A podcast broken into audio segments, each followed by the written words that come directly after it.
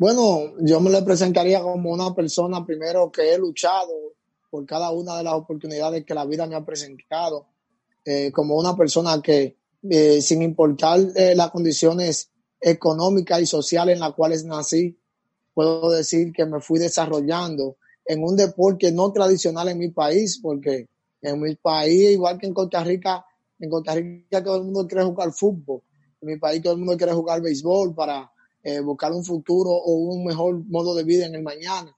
Pero yo me fui por un deporte no tradicional como es el taekwondo, un deporte prácticamente desconocido en mi país y que luego por tanto trabajo, sacrificio, me abrió las puertas eh, a nivel internacional y hoy ha conllevado a que yo tenga un nombre internacional en un deporte que en mi país no se conocía, pero luego de empezar yo a conseguir tantos lauros internacionales en Juegos Centroamericanos, Panamericanos y sellando todos esos lauros con una medalla olímpica. Yo pienso que podía presentarme a la persona como una persona que luchó en busca de un sueño y que lo alcancé en busca, eh, eh, en pos de la disciplina. A veces pensamos que tenemos un gran talento, pero el verdadero talento tiene que ser la disciplina. Gabriel, muchas veces eh, pues la gente reconoce quién es Gabriel Mercedes, claramente si estamos hablando de alguien que, que pues está involucrado al taekwondo, pero mucha gente ni siquiera sabe, Gabriel, qué, qué es lo que hay detrás, ¿verdad?, de esa preparación. A lo largo de su carrera, Gabriel, tal vez, ¿cuál fue el mayor sacrificio que usted tuvo que hacer para llegar hasta donde llegó? Bueno, eh, en el deporte de alto rendimiento se hacen innumerables sacrificios.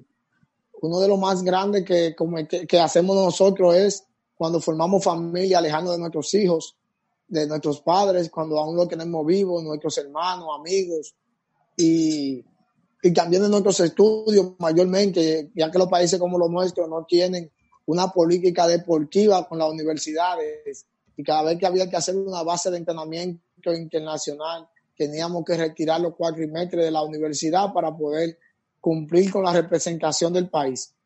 Eh, como tú dijiste, muchas veces solamente se ven los logros, se ven las medallas, se ven las partes bonitas del deporte, pero todo el sacrificio que conlleva, y más yo que duré 17 años eh, compitiendo en la misma categoría, puedo decir que, que son innumerables los sacrificios que tenemos que hacer para poder eh, hacer una de las cosas más bellas que puede hacer un ser humano y hacer un joven, que es representar el país de donde nació. Eh, Gabriel, usted pues se le recuerda por la espectacularidad con la que con la que combatía, ¿verdad? Que era un atleta que tenía la capacidad de tirar un vandal explosivo, eh, hacer toda una combinación de vandals con giros y demás. Pero claramente para usted llegar a eso y para tener la confianza de desarrollar eso en el alto rendimiento, pues hubo un proceso que tuvo que seguir, un proceso que, que tuvo que empezar en algún momento. ¿Cómo se enrola Gabriel Mercedes en el taekwondo? ¿Qué es lo que hace que se mantenga? ¿Y cuál fue el momento en el que hubo un antes y un después en la vida competitiva de Gabriel? Mira, eh, yo siempre he dicho y me, me he tenido como norte que la competencia no se gana el día del, evento.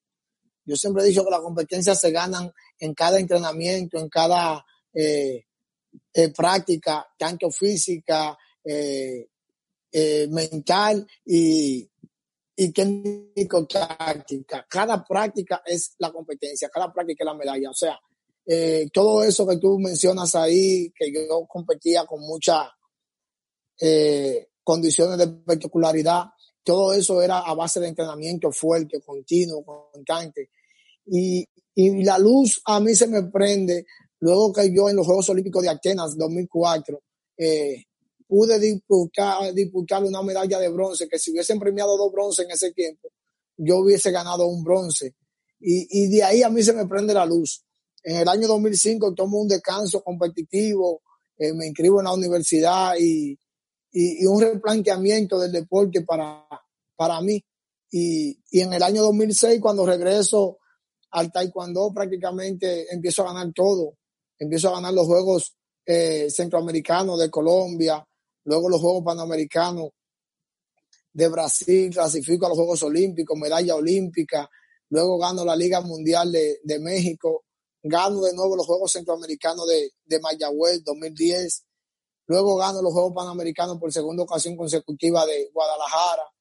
Y, y ese tipo de cosas, cada evento yo siempre decía que era diferente al otro y entrenaba para cada evento con mucha hambre, con mucha hambre. Nunca traté de pensar que ya Gabriel Mercedes medallista olímpico, que ya con esa medalla iba a vivir. No, yo cada evento, cada evento le trataba de, de dar su entrenamiento y le dedicaba sus horas de, de capacidades para poder lucir bien.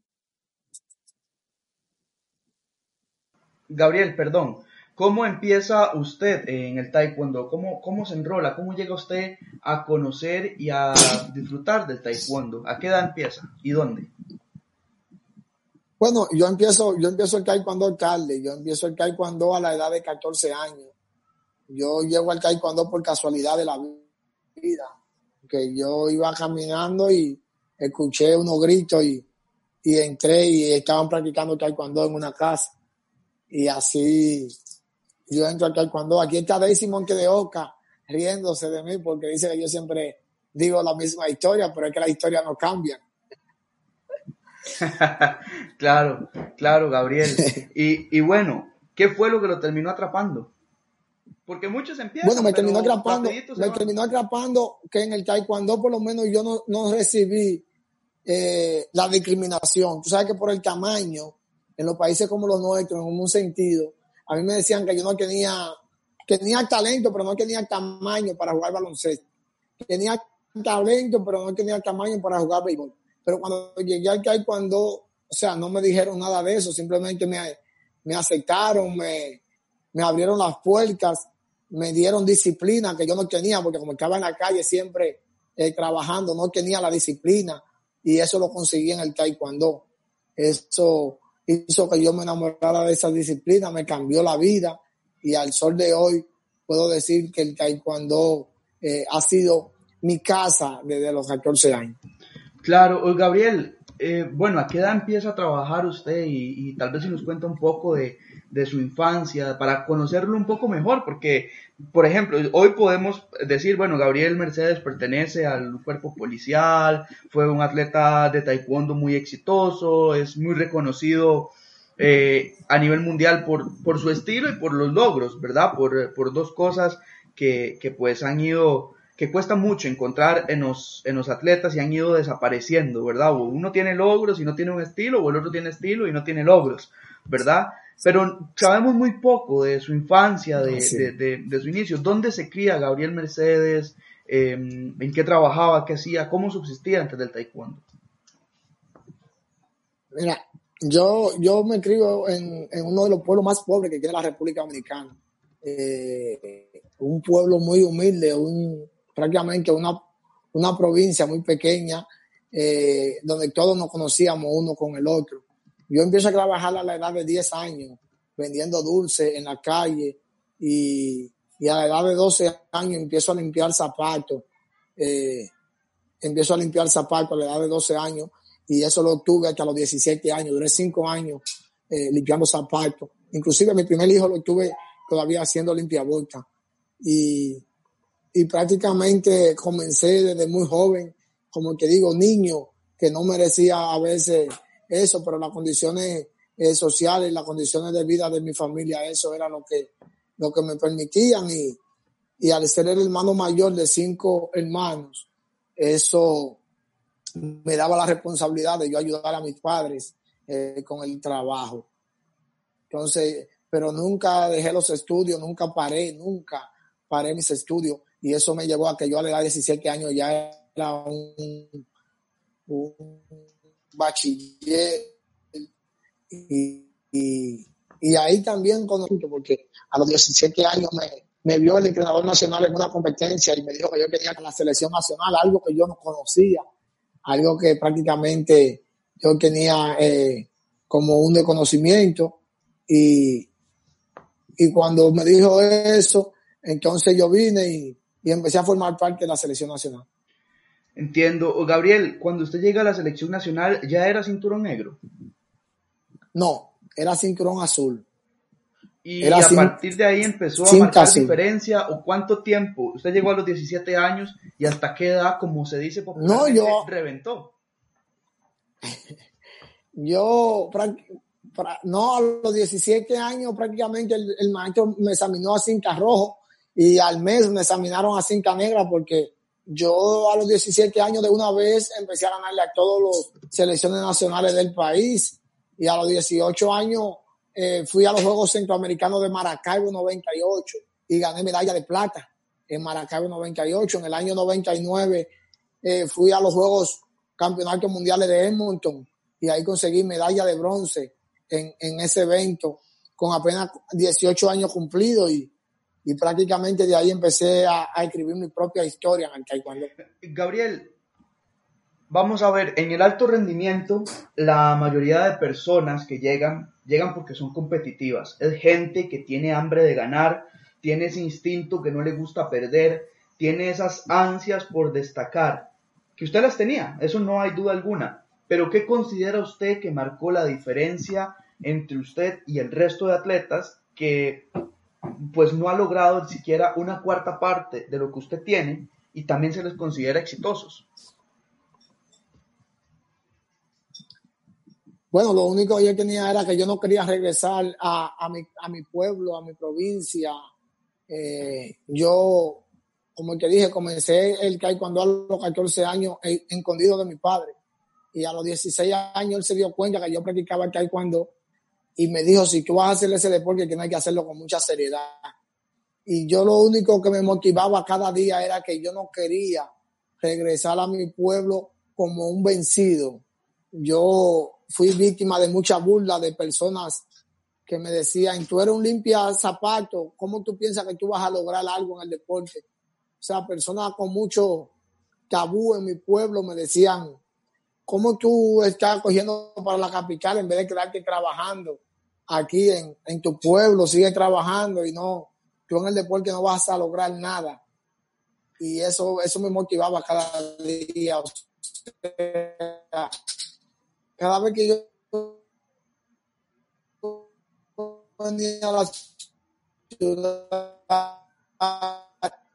Gabriel, lo estamos, Gabriel, Gabriel, perdón, lo estamos, para yo demostrarle a muchas sí. Claro, perdón, Gabriel, lo estamos perdiendo. Nos quedamos en la parte donde había gente que le decía que para qué se iba a la capital si no podía destacar, que nunca iba a destacar en el deporte. Tal vez si recapitulamos a partir de ahí, Gabriel, y nos cuenta, discúlpenos, es que estamos perdiendo por, por unos micros. No, no, no, perfecto, perfecto. No, que había personas en mi pueblo que cuando a ver que yo iba a coger el autobús para venir a Santo Domingo, me decían que aquello iba para la ciudad. Si yo no, yo lo que me tenía que quedar limpiando zapatos, que yo no iba a lograr nada en, en, en el deporte. Y cada vez que yo venía en la guagua, yo venía eh, todo el tiempo lleno de energía. Y yo decía, yo voy a, a demostrar que no es así. O sea, que uno tiene que luchar por sus sueños. Y, y eso lo usaba de motivación. Yo recuerdo la primera vez que yo dije que iba para un viaje, iba para Acapulco en 1997 para un Open que hacía México, que era el Open de México muy conocido. Y cuando yo dije en mi pueblo, mi comunidad, que yo me iba de viaje, recuerdo que, que me dijeron, tú, tú del aeropuerto no pasa, tú te van a llevar al aeropuerto y que van a devolverle, que van a regresar. O sea, eh, eso me daba a mí una motivación extra. Gabriel. Y regresé. Claro, perdón. Sí. Perdón. ¿Y regresó? Y regresé de México con una medalla de bronce cuando le pude ganar a personas como Carlos Ayala, campeón del mundo, como Rubén Palafó, en mi primer evento internacional. Pude competir con gente como esa persona con tanta experiencia y, y llegar a mi país con una medalla que, que todavía la conservo y que para mí es uno de los, de los de la medalla, o sea, mi primera medalla internacional. Claro. Eh, Gabriel, eh, vamos a ver, a esas personas, depende o con la óptica que usted lo vea, esas personas pues sirvieron de motivación y sin esa motivación quizás no hubiera logrado mucho de lo que logró. Pero también esas personas eh, pues fueron hirientes y, y, a pesar que había un muy buen atleta, antes de ser atleta de ser humano, ¿no?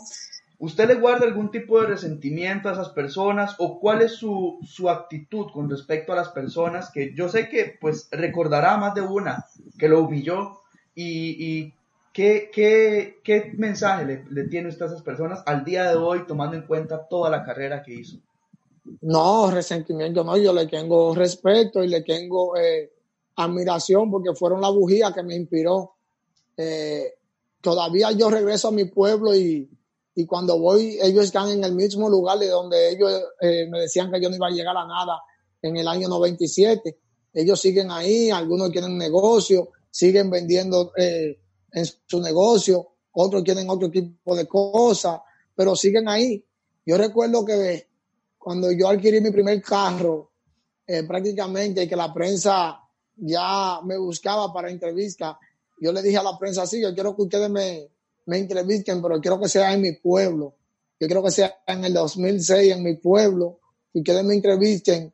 Y yo recuerdo que yo llegué y me paré en el carro frente a un negocio de una persona que siempre me decía, en vez de tú ir para allá, venga a limpiarme los zapatos y no vaya para la capital. Él era muy amigo de un tío que falleció, tío mío.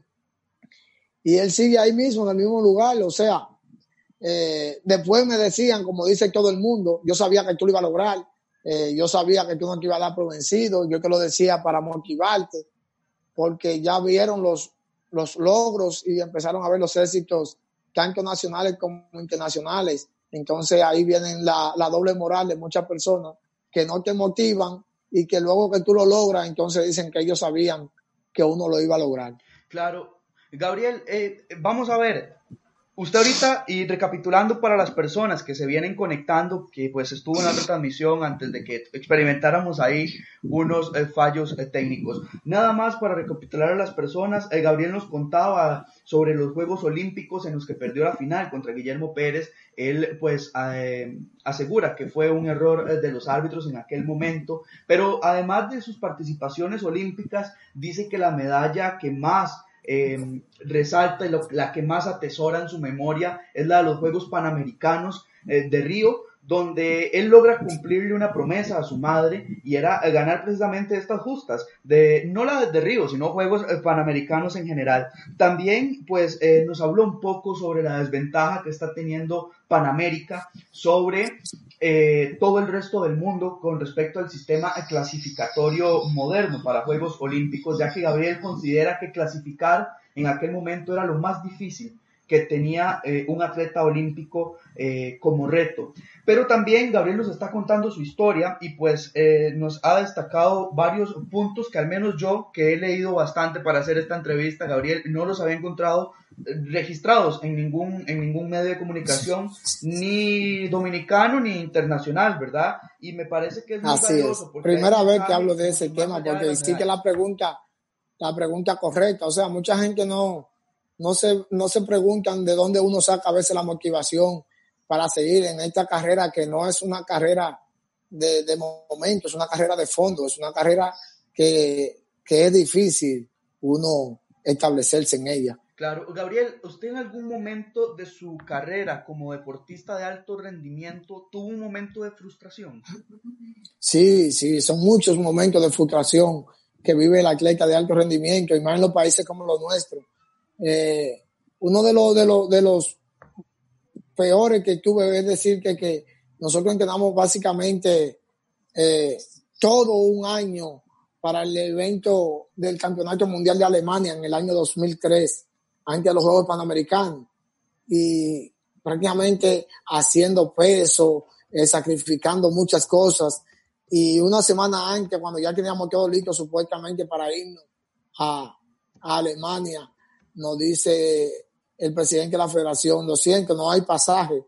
Y así nos pasaba muchísimas veces. O sea, entrenábamos y entrenábamos y cuando estábamos listos ya para partir a una semana del evento nos decían que no y, y tú tenías que regenerarte de nuevo y reiniciar el, chip para volver a entrenar, pero a entrenar sin saber si ibas a, asistir al evento cuando volviera a presentarse una competencia internacional, pero en medio de todas esas vicisitudes, de todas esas necesidades, fuimos aprendiendo que, que no hay que darse por vencido, ¿entiendes? Y que cada vez que nosotros luchamos en busca de un sueño, no va a llegar de la noche a la mañana, va a llegar eh, al tiempo y si nos damos por vencido, entonces no vamos a saber si de verdad lo podemos lograr.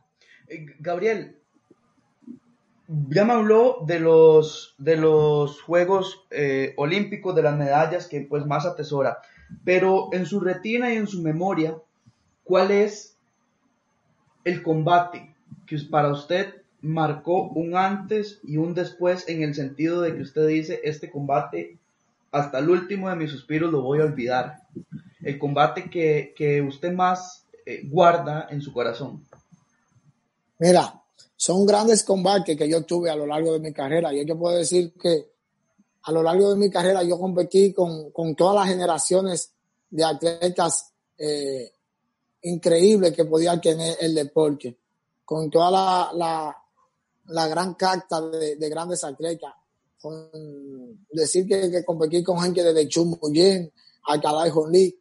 Pero si tú me pones a pensar un combate, para muchos es el combate con Chum Muyen eh, pero para mí es el combate que yo hice con Oscar Salazar en el 2007 en los Juegos Panamericanos de, de Río, porque Oscar Salazar había sido el atleta que, que, me, que me ganó, aunque quedamos empate en el 2003 aquí en los Juegos Panamericanos de, de Santo Domingo 2003.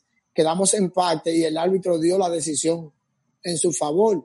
Eh, y me salió el primer combate con él en Brasil en el 2007 y yo prácticamente esa noche no dormí pensando qué iba a hacer.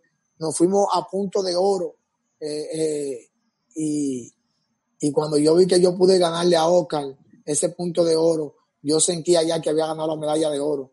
Entonces, eh, mucho combate, pero ese es uno de los que más tengo en la memoria como especiales para mí. Claro, Gabriel, ¿cuál fue el atleta con el que más le costó combatir?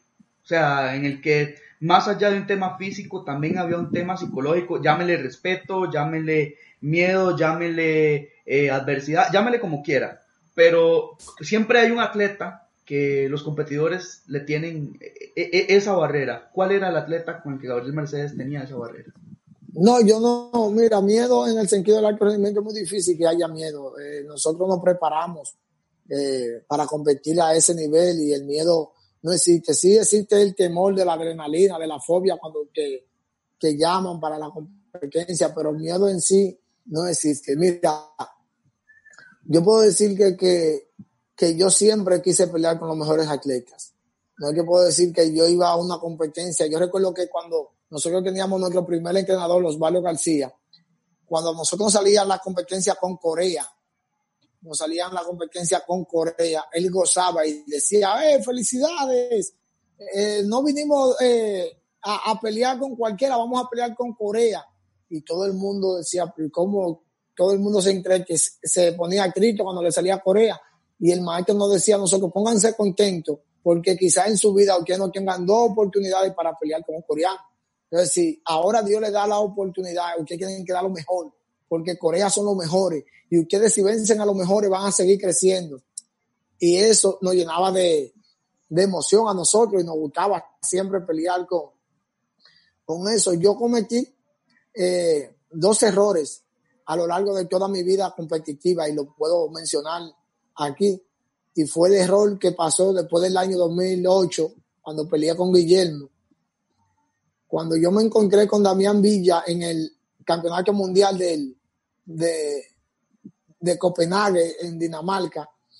Yo prácticamente había ganado tres combates, fui por el bronce con Damián y yo no iba pensando en, en, competir. Yo iba pensando en México, yo iba pensando en Guillermo Pérez. O sea, yo me desenfoqué de lo que yo era para, para pelear con un país, algo que era eh, impensable. Eh, yo estaba peleando, no era con Damián, sino con México.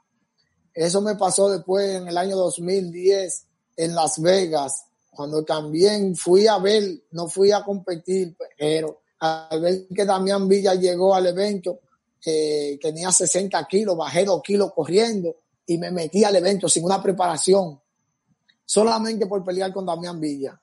Pero no lo quería hacer por, por pelear con el atleta, sino para demostrarle a México de que esa medalla de oro que ellos tenían no era de ellos. O sea, esos dos errores han sido para mí los únicos errores que yo he cometido en mi vida competitiva. Eh, luego de eso me, me tocó pelear con él. Me tocó pelear con él en, en, en Mayagüez 2010 y en Guadalajara y ahí los resultados fueron diferentes porque la concentración ya no era pelear con México, sino con Damián.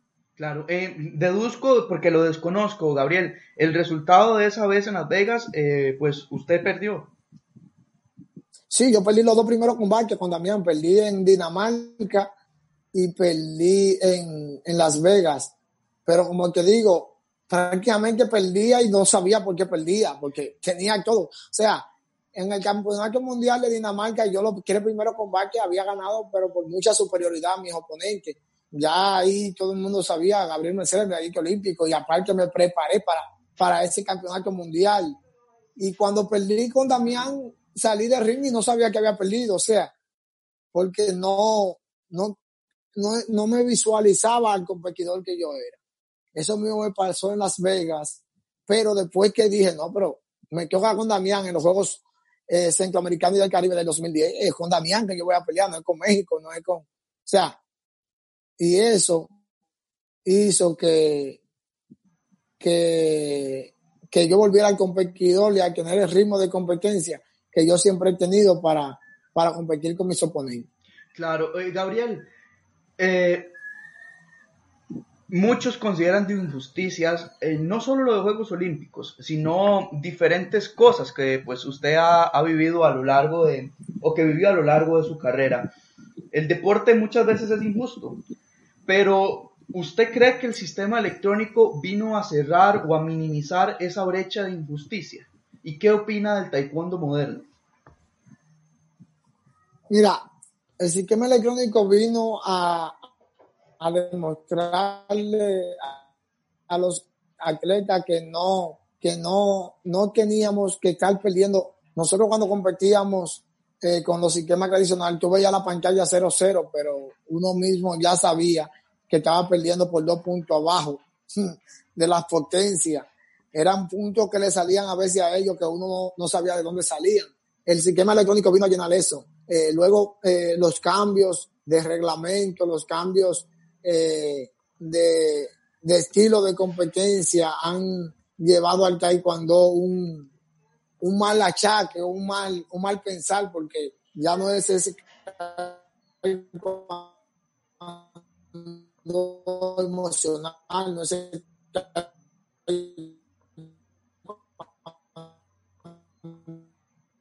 Gabriel, bueno, ahí el motivo que la perdón, perdón que, lo interrumpa, que quedaban 3-1, 3-2, eh, 5-6, algo así. Pero ahora tú ves un combate donde te queda 36, 40.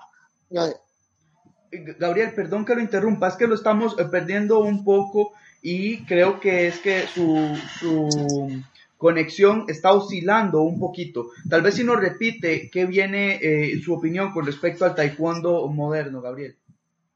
Sí, mira, como te decía, eh, el taekwondo moderno, los aspectos electrónicos han venido a, llenar un gran vacío. Han venido a demostrar que prácticamente no hay que, que, entrar perdiendo un combate, porque antes se veían 0-0, pero no era así.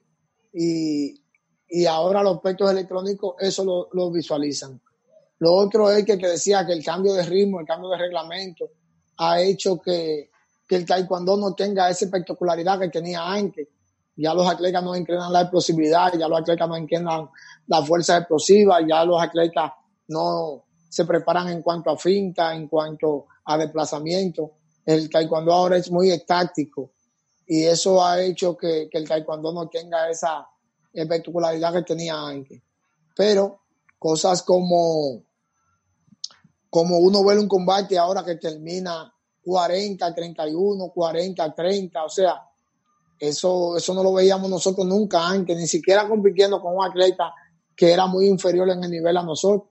Sin embargo, ahora tú ves un niño que no sabe hacer bien un bandal chagui y hace 30 puntos en un combate. O sea, yo creo que ese tipo de cosas nosotros tenemos que mejorarla para poder hacerle taekwondo, eh, de la persona que conocemos el taekwondo, algo más accesible haber competencia. Claro. Eh, Gabriel, eh, ¿no considera que ese bache del que usted hace mención desapareció después de Río 2016 con el, la tercer, el tercer cambio de reglamento en menos eh, de 10 años, tomando en cuenta que se le, se le exige al taekwondista no tener una inactividad de más de 5 segundos? Mira, es como te digo, por eso es que los países poderosos van siempre a estar en los rankings porque ellos tienen la capacidad económica para viajar cada semana, cada tres semanas. Aparte de eso, no necesitan visado para ir a ninguno de esos eventos. Eh, tanto nosotros, por ejemplo, y tú allá en Costa Rica, sabes que para los países que el ser mundista ir hasta el país que está a su lado, necesita visado. Nosotros somos la única isla del mundo que compartimos eh, dos países. Tenemos Haití a nuestro lado y para entrar a Haití necesitamos un visado. ¿Entiendes? Entonces, eso no pasa en Europa. Europa, ellos pueden eh, andar todos los países porque tienen fronteras abiertas y eso se les facilita para el deporte, se les facilita para muchas cosas. ¿Entiendes? Entonces, eh, esa desigualdad es lo que está haciendo que el continente americano prácticamente nos quedemos detrás en lo que tiene que ver en, en el área competitiva. Si te fijas cuántas medallas obtuvimos en Río prácticamente fueron tres medallas en el área americana. Y eso, eso es un bajón muy grande para, para el taekwondo. Claro. Eh, Gabriel, tomando en cuenta todo lo que nos ha contado hoy, todo lo que hemos eh, conocido sobre eh, Gabriel Mercedes, ¿usted alguna vez, ya terminada su carrera, se ha puesto a pensar qué sería su vida sin el taekwondo? no, Dios, Dios me libre de, yo no haber conocido el taekwondo en mi vida. O sea, creo que el taekwondo, aparte de todos los objetos materiales para decir que he conseguido mi casa, mi vehículo, mi, mi estabilidad para mi madre, mi esposa y todas las cosas que he conseguido en el taekwondo, eh, no me visualizaría sin esa disciplina que me enseñó el taekwondo, sin ese compromiso social que, que aprendí a, a tener por el taekwondo. Yo creo que si yo tendría que agradecerle mucho a cualquier cosa en la vida de parte de mis padres que me, que me concibieron por la voluntad de Dios, eh, todo se lo agradecería al taekwondo. O sea, por eso no critico, pero eh, la forma ahora de cómo se hace un taekwondo diferente, pero tiene que llegar un cambio obligatorio en el sentido de que no es justo de que, como tú dijiste, cada, cada vez que vamos a un evento, el cambio de reglamento, que doble pesaje, eh, siempre aleatorio, pero nunca le toca a la, a la grande potencia. Eh, el asunto de del cambio de reglamento, cuando ya ellos lo presentan es porque tienen tiempo eh, prácticamente haciéndolo. Entonces, en ese sentido, en un momento, nosotros como países subdesarrollados tendríamos que caer a la par con ellos. Como tú dijiste ahorita, nosotros tenemos dos eh, o tres eh, países en América que tienen, que tienen mucho desarrollo. Estados Unidos, Brasil, Canadá, tienen todo el desarrollo del mundo. Sin embargo, no han podido estar al nivel de, de esos grandes, eh, de esa grande potencia deportiva con el reglamento. Claro. Gabriel, ¿qué hace Gabriel Mercedes hoy en día? ¿Qué, ¿Quién es Gabriel Mercedes hoy teniendo una vida post-taekwondo, por llamarlo de alguna manera, ¿no? Mira, yo me preparé para mi retiro. Yo siempre dije cuando me quería retirar, que es una de las palabras más difíciles para cualquier deportista. Eh, yo ahora me dedico, hasta antes de la pandemia, me dedicaba a hacer seminarios internacionales, me dedicaba a, a dar eh, la enseñanza de lo mucho que aprendí o de lo poco que aprendí a lo largo de 16 eh, años en la selección nacional. nosotros día y noche luchamos por, por mejorar, por hacer que, que cada niño joven que ve en nosotros eh, una, una figura pueda aprender que esto es con sacrificio, que todo es con sacrificio y, y así hacíamos en, en, cada uno de los eventos que nos presentaban. Entiendo. Gabriel, tomando en cuenta que el presidente de la Federación Dominicana de Taekwondo, el maestro eh, Francisco Camacho, pues eh, va a asumir en la próxima semana y media, por ahí más o menos, el, 16 de agosto, si no falla mi memoria, eh, va a asumir como ministro del deporte en su país. ¿Cuánto podría beneficiar esto? No, no hablemos de taekwondo, porque siempre hay gente que pues aprovecha las circunstancias para malinterpretar o, poner contextos que no caben. Pero ¿cuánto beneficiaría esto a los deportes no tradicionales que pues han dado muchas medallas y muchos frutos a República Dominicana? Bueno, yo creo que ahora llega al Ministerio de Deporte un conocedor, un federado de más de, de, 20 años en federaciones dominicanas de, del país, Es una persona que conoce los clubes, conoce la liga y creo que, que tenemos mucha, mucha eh, expectativa de que él haga una buena gestión en este periodo 2020-2024 para ver si, si el taekwondo y los deportes no tradicionales crecen. Es como tú dices, se va a malinterpretarle que el taekwondo quizás reciba eh, tratos especiales, que el taekwondo hecho, pero todo el que, el que está aquí, que conoce el deporte y más en nuestro país, sabe que el taekwondo de nosotros aquí a nivel local somos una de las disciplinas con más resultados.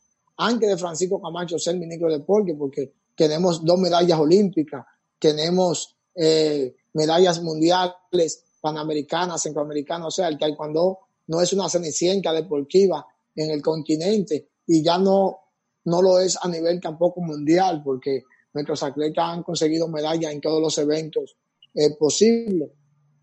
Pero con todo eso logro que yo te puedo mencionar, que puedo decir algo que quizá pocas personas crean o pocas personas sepan, que taekwondo es una de las pocas disciplinas deportivas de mi país que no tiene una área de entrenamiento. O sea, nosotros entrenamos en un, en un pequeño lugar eh, con todos los resultados que hemos tenido. Nosotros como, como disciplina ahora, como taekwondoísta, aunque yo no esté en la selección nacional ya, pero yo entiendo que llegó la hora de que al taekwondo de la República Dominicana se le construya un, un pabellón a su, a su nivel, a su altura, para nosotros poder recibir personas internacionales que, que, que puedan venir a entrenar con nosotros y para poder recibir eh, seminarios, campamentos. Y si es porque Francisco Camacho está en el Ministerio de Deporte, el que lo quiera criticar, que lo critique, pero nosotros creo que ya no lo hemos ganado a sangre y fuego. A sangre y fuego. Somos una disciplina con dos medallas olímpicas, eh, de siete medallas que tiene el país.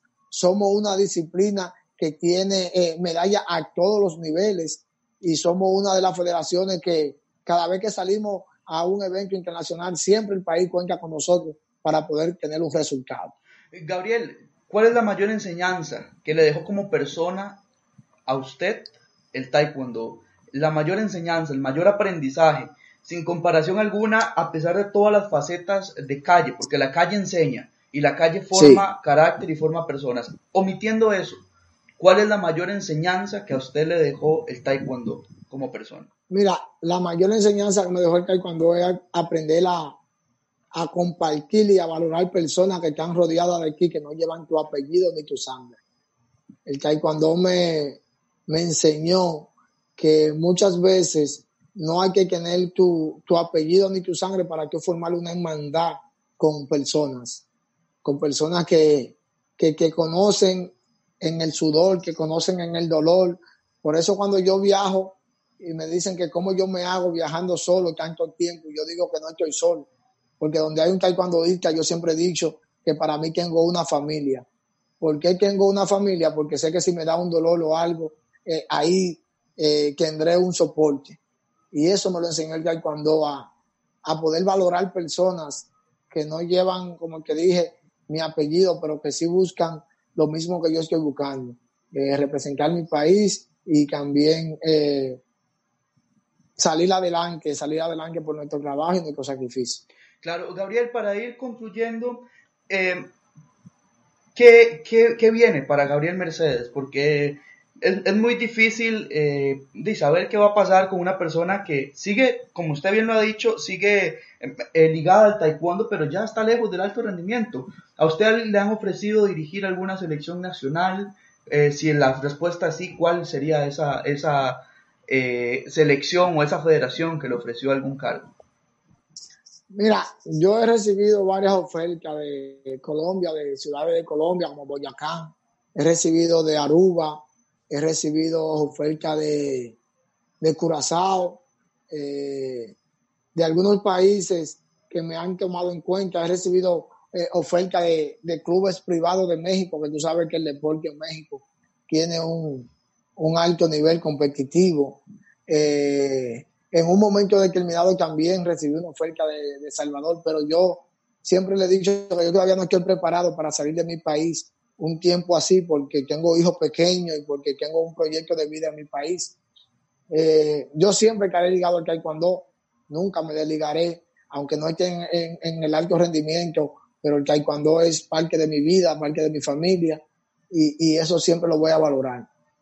Y espero ahora tener la oportunidad, como tú dijiste, de estar al lado de Francisco Camacho, eh, pudiendo orientar, asesorar y colaborar en todo lo que le entienda que podamos ayudar para el crecimiento eh, del deporte en general, para el crecimiento de, nuestro país como, como deportista de multidisciplina. O sea, que no solamente las propuestas que llegan al despacho sean de taekwondo, sino de cualquier eh, disciplina deportiva que nosotros veamos factible a competencia, poder apoyarlo a que ellos participen y que vayan aumentando y elevando su nivel competitivo para que cuando le toque competir en el área eh, puedan tener eh, sus resultados.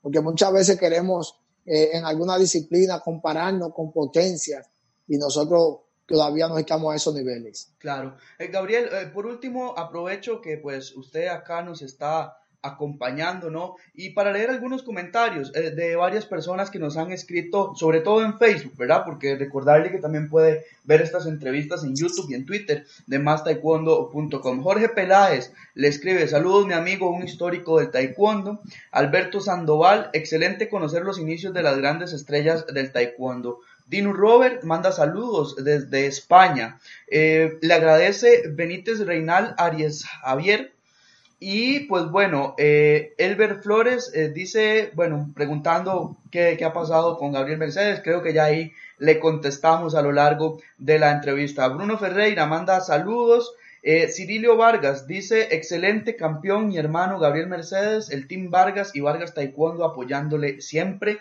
Mecavit Cat, campeón, saludos desde Celaya, Guanajuato, México. Ojalá estés por acá pronto de nueva cuenta.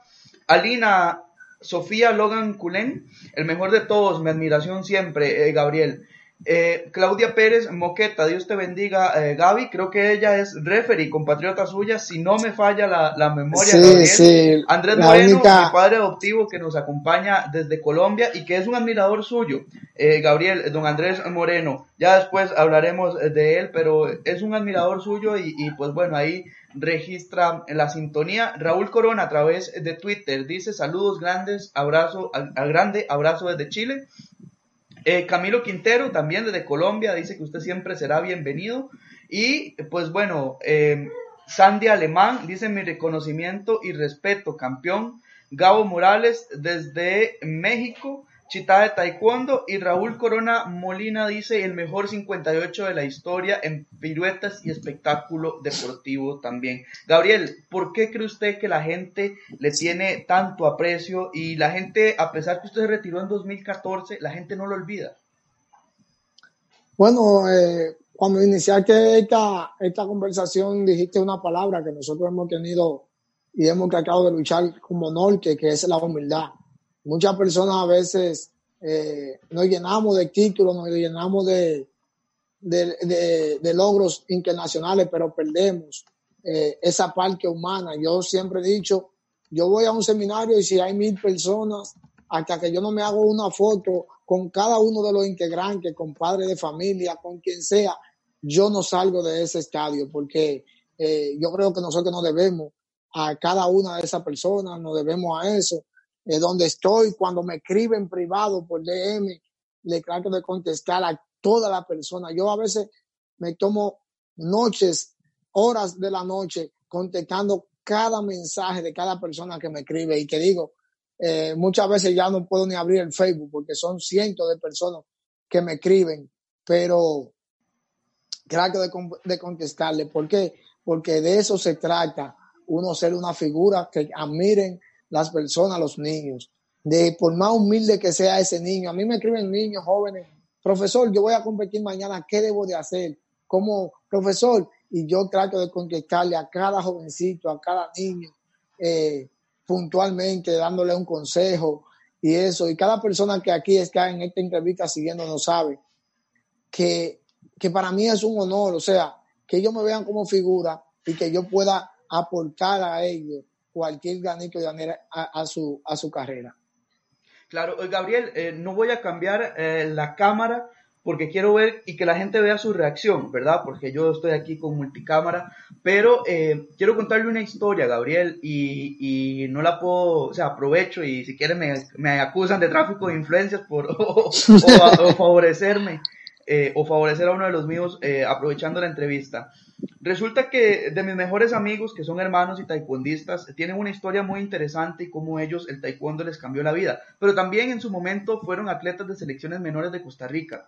Y hay algo que yo quiero destacar de Josué Gamboa y Emanuel Gamboa, y es que ellos eh, se inspiraban antes de ir a entrenar viendo videos de Gabriel Mercedes ellos eh, peleaban y decían que, o sea, les, siguen su carrera muy, muy, muy, muy de cerca a, Gabriel Mercedes, a pesar que, pues, ya usted lleva rato, desde 2014, alejado de los tatamis. Cuando usted se da cuenta de historias así, ¿qué, qué, piensa usted?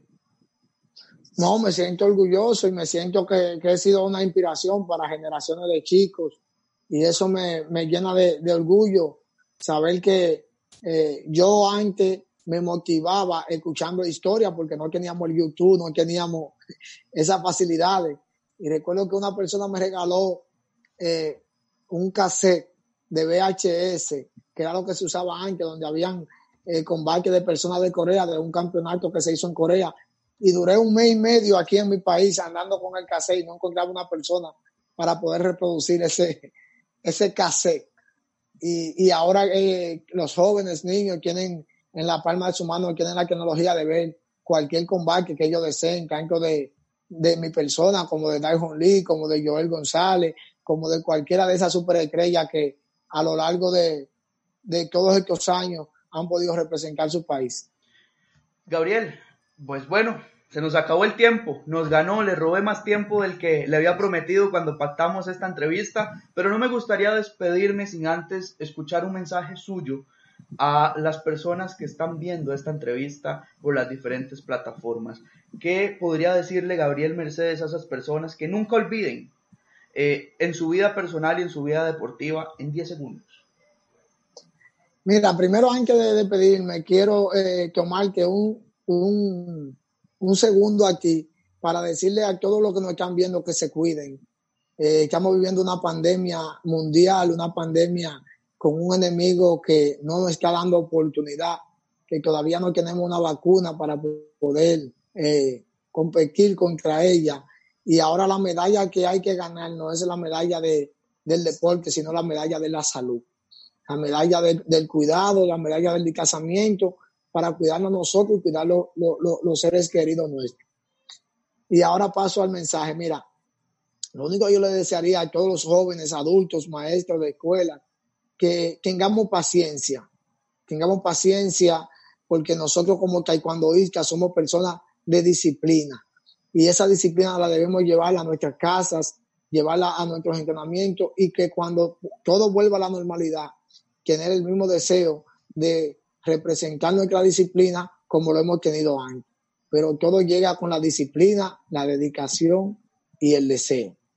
Gabriel, muchísimas gracias por acompañarnos y poder sobrellevar estas diferentes dificultades técnicas que hemos tenido casi a lo largo de esta hora, de parte mía, de parte del CEO de mastaekwondo.com, Claudia Aranda, y de todo el staff. Estamos sumamente agradecidos por habernos atendido, por abrirnos las puertas de su casa, porque eso es algo que hay que rescatar. Todas las personas que nos han atendido eh, durante estos días pues lo han hecho desde lo íntimo de su hogar. Le agradecemos muchísimo, Gabriel, una historia que pues en lo personal eh, me marca muchísima admiración y le reconozco públicamente su humildad. Creo que eso lo ha hecho llegar tan lejos eh, como lo ha hecho a lo largo de su carrera y creo que va a seguir avanzando ahora desde otra trinchera eh, le agradezco porque eso deja una enseñanza para todas aquellas promesas que se están formando en el taekwondo. Gabriel, muchísimas gracias. Esto es fuera de foco y pues bueno, a todas las personas le recordamos que ahí quedan las entrevistas en nuestra biblioteca de mastaekwondo.com para poder eh, disfrutarlas y compartirlas si usted cree que así lo merecemos y que merecemos su reconocimiento y su eh, share, su, su, compartimiento. Muchísimas gracias, mi nombre es Esteban Mora y pues bueno, nos vemos la otra semana en Fuera de Foco. Buenas tardes. Un abrazo. Abrazo, Gabriel, muchísimas gracias.